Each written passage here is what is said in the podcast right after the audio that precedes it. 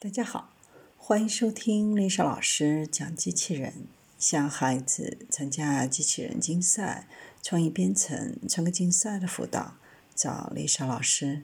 欢迎添加微信号幺五三五三五九二零六八，或搜索钉钉群三幺五三二八四三。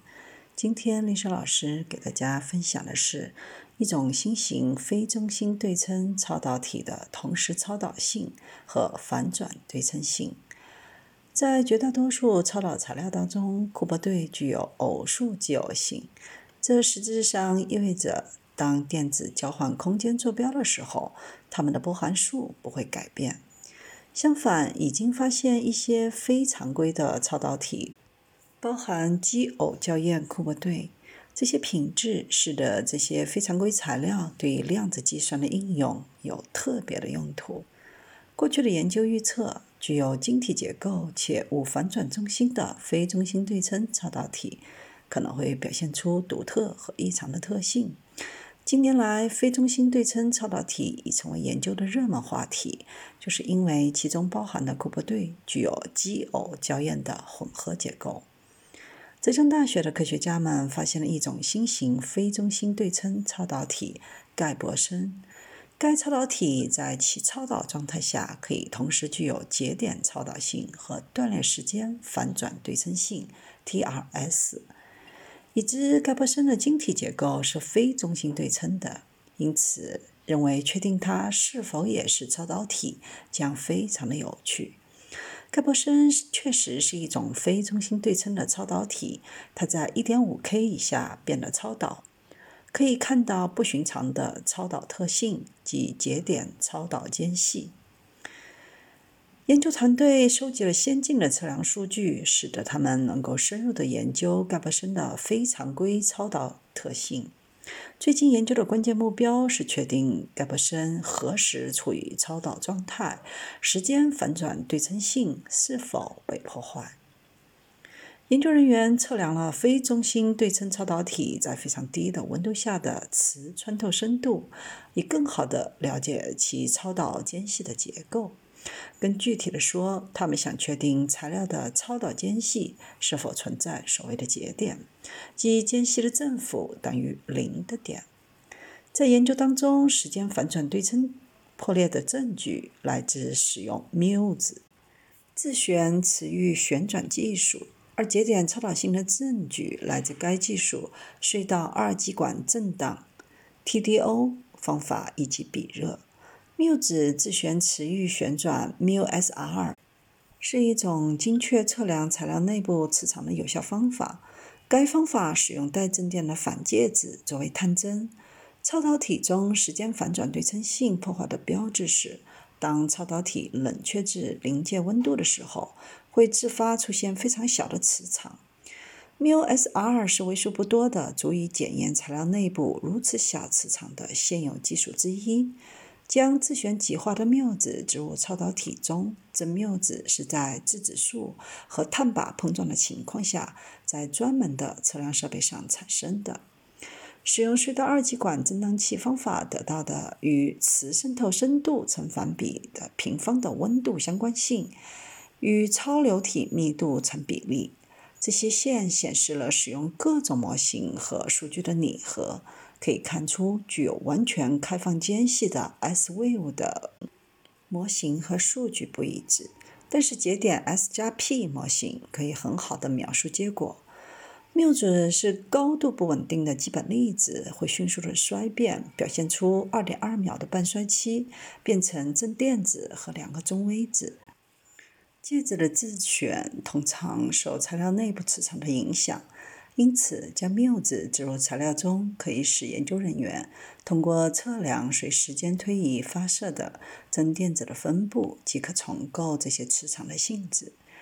特别是，通常计算样品相对两端的正电子数量，以及当时间反转对称性破坏时，这些数字之间的差异不对称性如何随时间变化，可用于检测微小的额外磁场。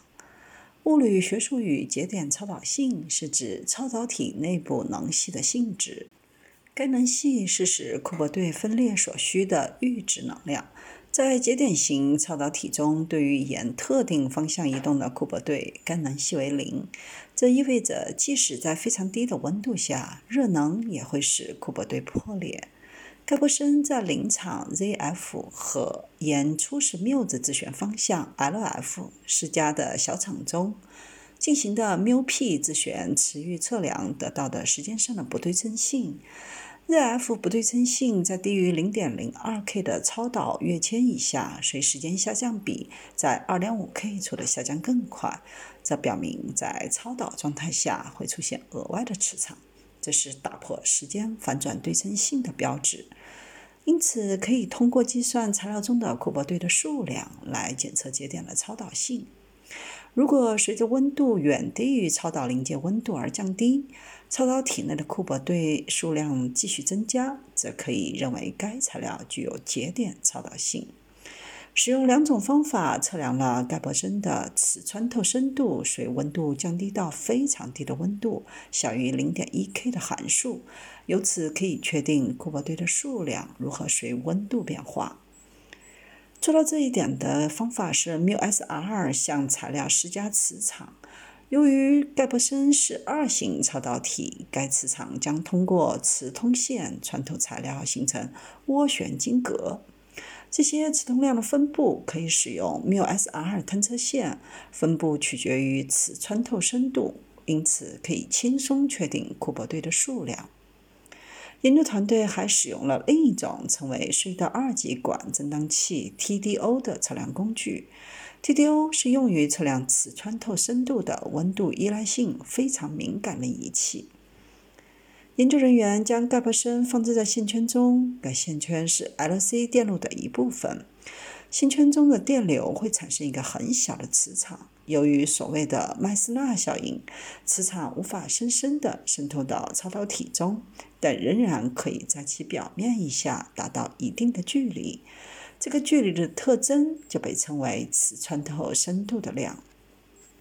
如果超导体的穿透深度随温度变化，那么线圈的电感也会变化。这可以通过测量 LC 电路谐振频率的变化来检测。通过将这些技术应用于超导体盖伯森，研究人员收集了其节点超导性的证据。更具体的是说，当他们计算材料中的库珀对的数量时，他们发现可以用超导体中的间隙为节点的模型来解释其结果。从温度降低的事实来看，这特别明显。超流体密度持续增加。如果盖伯森是完全空缺的超导体，则超流体密度将在低温下达到饱和。尽管许多研究先前曾预测非中心对称超导体中会出现异常的超导特性，但并非总是通过实验来证实这一点。过去的研究确定了少数具有超导性的磁性非中心对称超导体。该超导体明显不同于 BCS 理论概述的常规电子生子机理，后者表现为不同寻常的物理现象。然而，发现许多没有磁性离子的非中心对称超导体表现出与常规的中心对称对应物相似的特性。在某些情况下，在非中心对称超导体中发现了时间逆转对称性的破裂。但它们的其他特性仍然与常规超导体非常相似。特别的是，它们通常具有完全开放的超导间隙。研究人员的发现提供了盖伯森中节点超导性和时间反转对称性破坏的证据，使我们能够在通常不明显类型的非中心对称超导体之间建立联系。盖伯森中的节点超导性和在磁性非中心。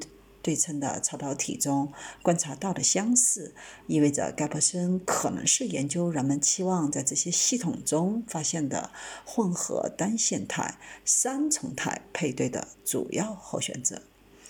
该研究还为各种超导体中 TRS 断裂背后的可能机制提供了宝贵的见识，将来其他研究可能会从他们的工作中汲取灵感。并使用盖伯森来研究拓扑超导和 TRS 的机制。尽管有证据表明盖伯森具有异常超导的状态，同时具有节点超导性和断裂时间反转对称性，但仍需要确定导致这些行为的超导间隙的详细结构和潜在机理。在接下来的研究当中，有兴趣确定一种可以解释这两种结果超导配对的特定形式，然后在微观层面上了解导致这种新型超导的盖博森是什么，还希望确定是否可以在盖博森中实现拓扑超导。